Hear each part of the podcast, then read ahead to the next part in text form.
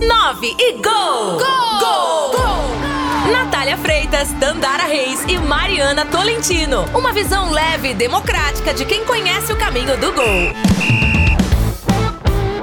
Fala galera, tá começando mais uma edição do podcast 9 Gol aqui no Sistema Sagres, comigo Mariana Tolentino e com a minha companheira Tandara Reis. Oi Tandara, tudo bem? Oi Mariana, tudo bem? Mais uma edição do nosso podcast 9 Gol e hoje cheio de atrações especiais, né? Exatamente, estamos chegando hoje à nossa sétima edição e temos o nosso primeiro entrevistado, ele que é esportista do atletismo e vai representar o Brasil nas Paralimpíadas de Tóquio. Também vamos falar sobre a Marta, é um gesto dela que repercutiu muito nessa última semana.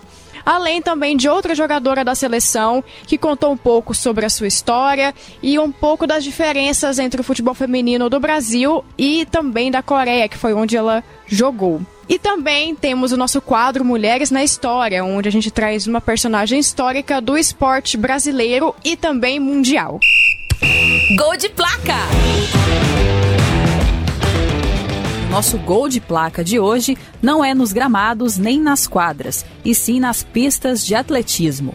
O medalhista da Rio 2016, Rodrigo Parreira, será novamente representante do Brasil nos Jogos Paralímpicos, dessa vez em Tóquio. O paratleta de Rio Verde foi diagnosticado com uma paralisia cerebral antes mesmo de nascer, quando sua mãe ainda estava grávida e sofreu uma queda. O fato fez com que Rodrigo sofresse uma paralisia cerebral e, por isso, o lado esquerdo de seu corpo teve os movimentos prejudicados. Os médicos davam a ele apenas poucos dias de vida, mas a família de Rodrigo não desistiu e mudou-se para Uberlândia, onde ele mora até hoje no Triângulo Mineiro. Na cidade, ele fez uma reabilitação motora e se trata como uma fonoaudióloga desde os três anos de idade. Rodrigo é integrante do Clube Desportivo para Deficientes de Uberlândia e concedeu uma entrevista para Mariana Tolentino e Natália Freitas. Rodrigo, é, conta pra gente como é que você se encontrou no esporte, como o esporte entrou na sua vida. Então, eu sempre gostei de esporte e sempre gostei de ganhar, né? Isso aí é o, o principal. Eu sempre gostei de esporte, sempre gostei de ganhar, sempre fui bem competitivo. E eu nunca gostei muito assim, de estudar. Aí eu pensei, ah, eu vou, eu vou, eu vou partir pro meio de esporte. Aí, aí conheci, aí fui pro futebol, natação, handball, mas nada deu certo. Fui pro basquete também, nada deu certo. Aí eu escolhi aquele time e tô até hoje, oito anos naquele time aí. Oi, Rodrigo, tudo bem? Aqui é a Mariana. É um prazer falar com você. É, então conta um pouco pra gente como que você começou a participar de competições, é, que você resolveu. É, como que você chegou na seleção brasileira, né, paralímpica de atletismo? Como que foi essa, essa jornada? Então, é, eu, eu, eu comecei em, eu comecei em 2013 na e, tipo, tinha um anúncio que aqui em Uberlândia foi assim que que estava tava com novos atletas. Aí eu falei, tá, vou tentar, né? Aí, aí tentei, aí eu passei no, no, no teste ali lá, aí no mesmo, no mesmo aí, tipo, duas semanas antes tinha competição, Aí eu entrei na competição, aí de, de lá pra cá eu só bem. É, aí eu entrei na seleção brasileira de jovem em 2013, eu comecei em 2013. Então no final de 2013 teve um mundial de, de, de jovens lá, lá na Argentina, depois nesse mundial de jovens, trouxe duas medalhas, duas medalhas pra casa, uma de prata, uma de bronze. Pra cá só venho crescendo. E como foi ganhar é, Rodrigo, as suas primeiras medalhas né, nas Paralimpíadas em 2016? Então, é, a gente estava treinando bastante forte, a gente sempre treina forte, mas é, Olimpíada a gente brinca, né, porque a gente sempre quer trazer a medalha para casa. Aí a gente treinou muito forte, chegou lá confiante que ia, que ia trazer a medalha para casa. E aí a gente trouxe, a gente, a gente lutou lá e trouxe duas medalhas pra casa, o sentimento foi bom, foi um ótimo sentimento de ter duas medalhas pra casa e, e é isso. É, e tipo, muito feliz de ir pra minha segunda Paralimpíada. E representar o seu país, né, Rodrigo? Você representou milhões e milhões de pessoas. Qual a emoção de disputar um jogo paralímpico, né? É, e representar o seu país? Então, a emoção é muito grande. A emoção é muito grande de participar das Olimpíadas. Já, já, segunda vez, né? Que eu tô indo para os Jogos Paralímpicos. É, representando representante do Brasil, Goiânia, Uberlândia e todo, todo, todo o Brasil mesmo. E é uma responsabilidade grande, né? Porque eu, fui, eu, eu já fui já fui convocado é, para a Rede 2016, ganhei duas medalhas. Então eu tô indo como favorito a ganhar duas medalhas de. E como que tá a sua preparação para as Paralimpíadas agora de Tóquio, né? Que você também vai participar. Então, como estão seus treinamentos? É, como que você está fazendo isso também na pandemia, né? Que teve dificuldade para vários atletas. Então, como que você está lidando com isso e essa preparação para Tóquio? Então, a gente está bem focado é, para Tóquio, né? A preparação está sendo muito forte. A gente está tem 100% preparado mentalmente, fisicamente, é, é, totalmente preparado para chegar lá bem, conseguir um bom resultado lá e trazer a medalha para casa. E com, com, com, com esse mês da pandemia também, a gente já se preparou também para isso, para chegar lá tipo, nós, nós atletas, vai ficar totalmente isolados do mundo. Tipo, vai ficar no quarto, vai receber comida no quarto, vai, vai ter hora de treinar, vai ter hora de, de, de treinar, vai ter hora de comer. Vai ser um mundo totalmente diferente da, da, da, daquilo que eu vi no Rio de 2016. Rodrigo, fala um pouco pra gente também, você já comentou sobre as, as Paralimpíadas de, do Rio de Janeiro, né, que você ganhou duas medalhas, então conta pra gente também as suas outras conquistas no esporte, se você também já ganhou outras medalhas, outras conquistas em outros esportes sem seu atletismo, né, porque a gente sabe que você já passou por outros, é, a natação, o alterofilismo. Então, é, eu tenho... Eu eu sou duas vezes vice-campeão mundial. Sou duas, eu, eu sou medalhista de Jogos de 2016, é, é, é, duas vezes também. É, sou medalhista de bronze no, no, no, no Parapan. De, é, sou medalhista de bronze no Parapan em 2015 medalhista de ouro no Parapan de 2019 medalhista de prata no Parapan de 2019 também. Então, eu tenho esse tanto de, de títulos. Eu sou recordista brasileiro e da América e do salto de distância. Em 2016, você bateu o seu recorde pessoal. Qual que é o seu recorde e como que foi a sua sensação, né, de ter conseguido isso nas Paralimpíadas em casa, né, aqui no Brasil? Então, aí é, a gente tá.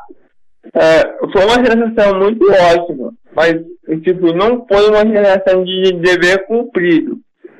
Porque a gente, a gente foi para a Rede 16 é, preparado para quebrar um recorde mundial, que é 5 metros e 95. 5 metros e 95. A gente foi preparado para saltar 6 metros, mas não, não deu, no, no dia não deu. Nessa, nessa Paralimpíada agora, a gente é preparado para saltar 6,34. Bateu o recorde, mas um pouco, entendeu? O que que você sonha ainda na sua carreira como atleta? Então, o que está faltando na minha carreira como atleta hoje é a medalha de ouro das, das Olimpíadas. A medalha de ouro das Olimpíadas e recorde mundial. O único, o único título que falta hoje, a minha carreira. Quem foi sua inspiração? Quem, em quem que você se inspira dentro do esporte? Cristiano Ronaldo. Você tá bem de, Ele- tá bem de inspiração. É ele sim. que é o cara pra mim. Ele, ele que, que, que me motiva a treinar, é ele que, que, que sempre está.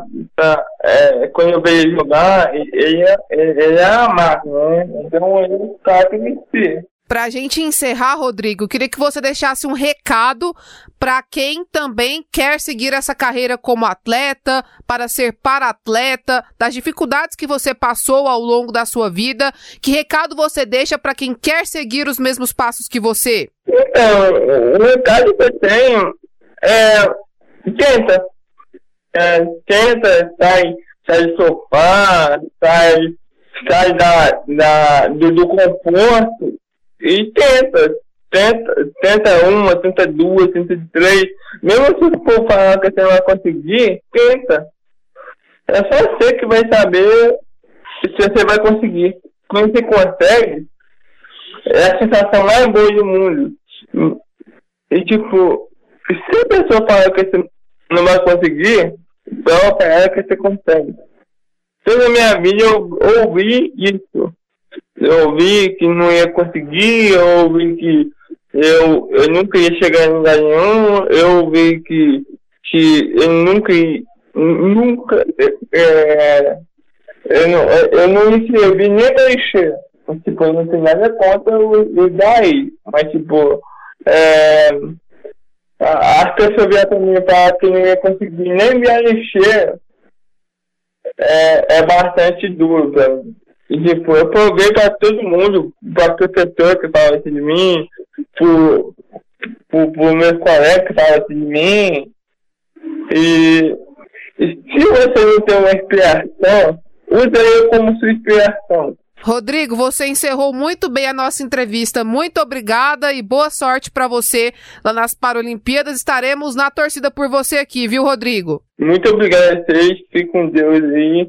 Olhem por mim e torçam por mim.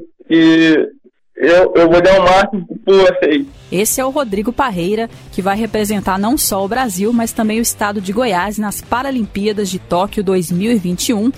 Ele não é o único paratleta goiano que vai estar nas Paralimpíadas. Além do Rodrigo, temos a Ercileide Laurinda, da Botia, temos o Carlos Alberto Soares, no ciclismo. Na natação, temos Ruiter Gonçalves e Vanilton Filho. No tênis de mesa, temos Letícia Lacerda e Milena Franco. No tiro com arco, temos Elcio Perilo e Jane Carla. E no vôlei sentado, temos Adria Silva, Jane Freitas e Núria Silva.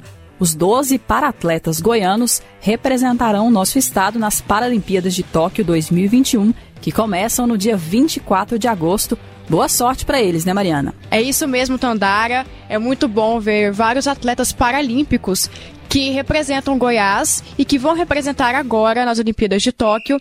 Principalmente também né, no vôlei sentado, que aqui em Goiás a gente tem muitas equipes, então é bem forte aqui no estado é essa modalidade. O Brasil, que é sempre um dos destaques nas Paralimpíadas, na última edição do Rio de Janeiro ficou em oitavo com 14 medalhas de ouro, 29 medalhas de prata e 29 medalhas de bronze, com um total de 72 medalhas.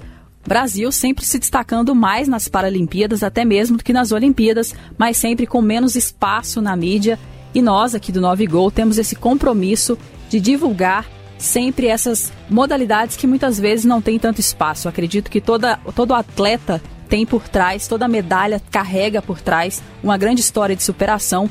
E quando se trata de esporte paralímpico, essa superação é ainda maior. Viralizou, repercutiu e virou pauta. E nessa semana, o que viralizou, repercutiu e virou pauta aqui no 9 Gol foi o gesto simbólico, mas muito representativo da Marta na foto oficial que a seleção brasileira tirou para os Jogos Olímpicos de Tóquio. A Nike, que é a patrocinadora oficial da seleção brasileira, tem a sua logo estampada na, na camisa e a Marta sutilmente tampou a logo com o seu cabelo em uma forma de protesto. E aí, Tandara, o que, que você achou? Você concordou com esse gesto dela? Realmente era algo que ela deveria fazer, né? E já o que ela faz há muito tempo, né? Desde 2019. Olha, eu concordo, né? Muita gente vai falar, ah, mas a Nike patrocina a seleção brasileira e não a Marta.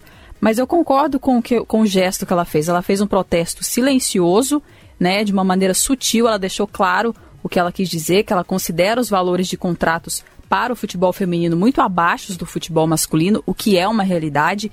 E ela, como sendo a principal jogadora da seleção brasileira, ela tem essa função de ser a porta-voz e usar essa imagem que ela tem, essa credibilidade, essa influência que ela tem para lutar pelas causas do futebol feminino. Porque se ela que está lá em cima não lutar, quem que vai conseguir fazer isso? A gente sabe de toda a dificuldade que o futebol feminino enfrenta, então eu acredito que foi um, um, um protesto silencioso e muito válido, atingiu o objetivo que ela queria, que era chamar atenção justamente para essa questão do valor injusto que o futebol feminino recebe em relação aos patrocínios. E essa é uma luta que a Marta tem desde sempre, mas com mais representatividade, com mais força desde 2019, na Copa do Mundo da França de futebol feminino. Ela entrou com uma chuteira preta, sem patrocinadores aparentemente, e que estava escrita Go Equal, que é uma frase, né, pela luta dos direitos iguais, pela igualdade de gênero, que é a qual a Marta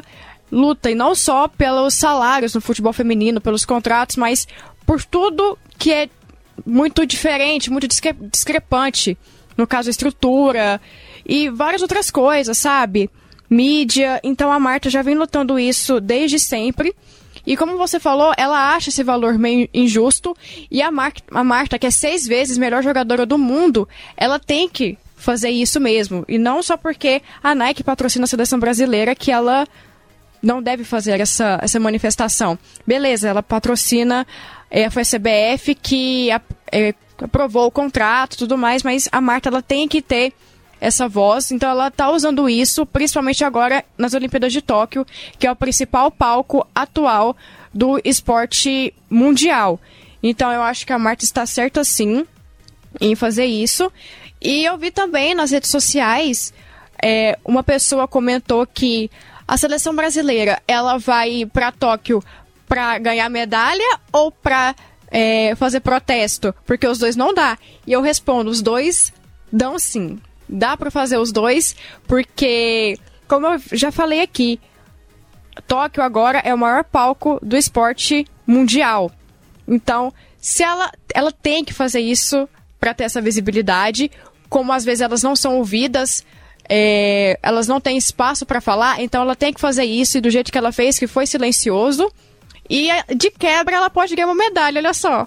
Então, os dois dá para fazer sim, tá? Pode ter certeza. É importante falar sobre um ponto que você abordou, que não é só sobre dinheiro. A Marta sempre bate nessa tecla, né? Ela deixa claro que é uma luta, é uma luta que não se trata apenas de dinheiro, mas também da igualdade de gênero. Ela está sem contrato com fornecedoras de material esportivo desde julho de 2018, justamente por não concordar com a discrepância dos valores entre os contratos com as atletas do futebol feminino e do futebol masculino. Em uma entrevista ao Esporte Espetacular em 2020, inclusive ela deu uma declaração sobre o assunto. Ela disse que abre aspas: "Eu continuo sem patrocínio. Antes mesmo da gente iniciar essa campanha na Copa, a gente recebeu propostas até de renovação, mas achou que a valorização tem que partir da gente. Eu me sinto no direito de me valorizar por tudo que a gente foi conquistando ao longo do tempo, seja dentro de campo ou fora dele também. Eu queria dar esse exemplo para as outras atletas e até outras atividades fora do esporte, para que a gente possa buscar por igualdade juntas. Essa foi a declaração da Marta em entrevista ao Esporte Espetacular em 2020, em que ela deixa bem claro seu posicionamento. E como a Marta mesmo disse nessa entrevista ao Esporte Espetacular, ela está sem patrocínio desde 2018, porque ela ainda espera um valor justo por tudo o que ela representa, né? E não só por isso, mas também porque ela acha injusto essa diferença entre o futebol masculino e o futebol feminino. E continuando a falar sobre esse assunto da valorização do esporte feminino e do futebol feminino aqui no Brasil, a Bia Zanerato, atacante do Palmeiras, deu uma declaração sobre como foi seu começo de carreira e quais as diferenças que ela sentiu ao sair do Brasil e jogar na Coreia. Ela que também estará nas Olimpíadas de Tóquio. Então vamos ouvir a declaração de Bia Zanerato. Na época, quando eu saí lá em 2013, né, A gente, eu tava jogando em Vitória de Santo Antão, né? Mas é tipo assim, era era mesmo aquela coisa do amor de estar tá jogando, porque a gente passava por muitas dificuldades já na, naquela época. Lógico que eu passei pelo, pelo Santos, né? Que tinha uma baita estrutura, porém ele acabou. E na sequência eu fui pro Vitória de Santo Antão. Então lá, tipo assim, era gostoso tipo de jogar, porque a torcida acompanhava muito mas a gente passava por, por, necessidades assim que se meus pais soubessem eles não deixavam ficar lá. Então muita coisa eu escondi dos meus pais para estar tá ali vivendo o meu sonho porque eu não eu quero jogar futebol e talvez eu tenha que passar por isso para lá na frente conquistar algo maior. E aí na sequência eu tive a oportunidade da Coreia. Então assim naquele momento era algo assim mirabolante né se tratando de futebol feminino né principalmente financeiramente então eu vi como uma oportunidade de. Eu sempre tive essa coisa de ajudar minha família, né? Então foi quando eu tomei a iniciativa de ir, de encarar. Naquele momento foi eu e a Thaís, né, que joga hoje no Santos, que é tipo uma irmã também para mim. E aí fomos juntas para lá, meu, e aí de repente você percebe que você consegue viver num mundo totalmente diferente, com uma estrutura, sei lá, mil vezes melhor do que a gente tinha. A gente nem acreditava de tudo que tinha lá porque a gente chega lá, você tem um monte de, de, de material, né, à sua disposição, coisa que aqui no Brasil é sempre muito contadinho, né, de questão de, de campo, de trabalho, de estrutura, era mil vezes melhor lá. Sou muito grata a, ao clube, né, a Deus pela oportunidade, a minha família, e aí retornei para o Brasil, foi quando eu fui para o Palmeiras. É, naquele momento do ano, no ano passado, em 2020, era, um, era ainda o um início de um projeto, né? o Palmeiras tinha acabado de ter o acesso. É, o Alberto ele também é um cara assim apaixonado pelo futebol feminino, que ele se dedica muito para que, que, a modalidade cresça cada vez mais. Eu abracei a, a, a ideia, abracei a causa né, do, do Palmeiras para o futebol feminino, mas ainda assim é, eu percebi, vivendo naquele pouco período ali, que faltava ainda muito na questão da estrutura, né? Que a gente tinha evoluído, do que eu tinha vivido, porém ainda você vê que lá fora estava muito na frente. Ainda assim, eu, eu, vejo que ainda a gente precisa evoluir, principalmente nessa questão extra-campo, sabe, de estrutura para as atletas, mas a, eu vejo já uma, uma evolução. Eu acredito que, que isso é gradativo, né? Então eu espero que evolua, né, a modalidade no geral, ela possa evoluir e de fato ser concretizada no Brasil é, com uma estrutura da forma como ela merece. Eu não quero que a gente tenha que sempre, sempre passar por isso, né? As outras gerações, que elas possam aqui no Brasil ajudar a família, se ajudar, conquistar aquilo que realmente merece, estando no seu país, sem ter que tipo abrir mão de estar perto de família, dos amigos, para ir para o outro lado do mundo para ter essa estabilidade né, financeira também. Tá aí a declaração da Bia Zanerato, atacante do Palmeiras, muito significativo que ela contou nessa entrevista, é uma realidade que, é, que ela viveu, mas que não é só dela. Muitas outras atletas passam por isso no Brasil. Ela ainda teve a oportunidade de jogar na Coreia, mas muitas passam por essas dificuldades e muitas vezes não têm condição, não têm oportunidade de ir jogar futebol em outro país. E a gente sabe que a realidade aqui no Brasil é muito diferente dos outros países. Mulheres na História. No Mulheres na História de hoje, vamos conhecer um pouco da Maureen Maggi, que é multicampeã do atletismo brasileiro. Maureen se tornou o maior nome da história da modalidade na categoria feminina ao conquistar a medalha de ouro nos Jogos Olímpicos de Pequim em 2008. Maureen é recordista brasileira e sul-americana do salto em distância com 7,26 metros saltados. Entre as suas medalhas estão o ouro em Pequim e nos Jogos Pan-Americanos de Winnipeg, Rio e Guadalajara, prata no Mundial de Valência em 2008 e Winnipeg em 1999, além do bronze no Campeonato Mundial de Birmingham em 2003. Chegamos ao fim de mais uma edição do 9 Gol, podcast que você pode conferir toda segunda-feira a partir das 18 horas no Sagres Online e a partir das 20 horas no Sagres 730M e nos principais tocadores de podcast.